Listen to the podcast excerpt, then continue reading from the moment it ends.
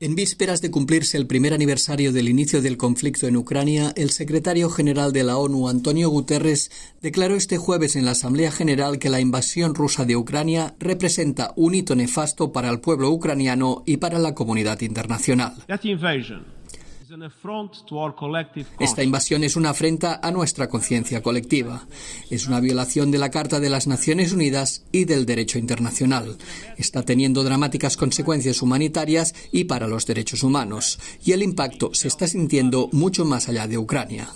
Con relación al intento de la Federación Rusa de anexionarse ilegalmente cuatro regiones de Ucrania, Gerson, Zaporizhia, Donetsk y Luhansk, Guterres recordó el compromiso de la organización con la soberanía, la independencia, la unidad y la integridad territorial de Ucrania dentro de sus fronteras internacionalmente reconocidas.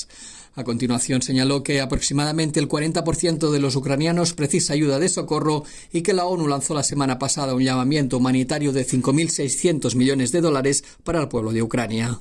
Entre los logros conseguidos por la organización en medio del conflicto, Guterres citó la evaluación de civiles atrapados en la planta siderúrgica de Azovstal y la creación de la Iniciativa de Granos del Mar Negro, un proyecto que calificó de importante contribución para hacer frente a la inseguridad mundial.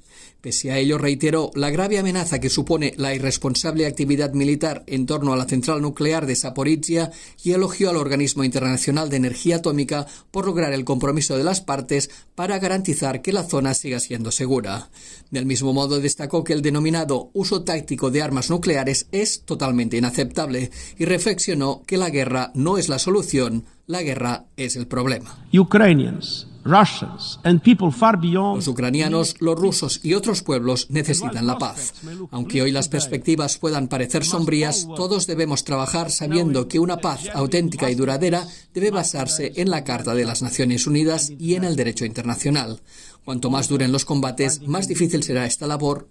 No tenemos un momento que perder.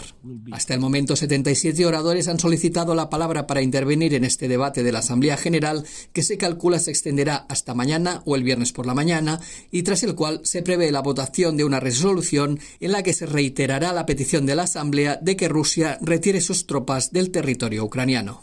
Jordi Trujols, Naciones Unidas, Nueva York.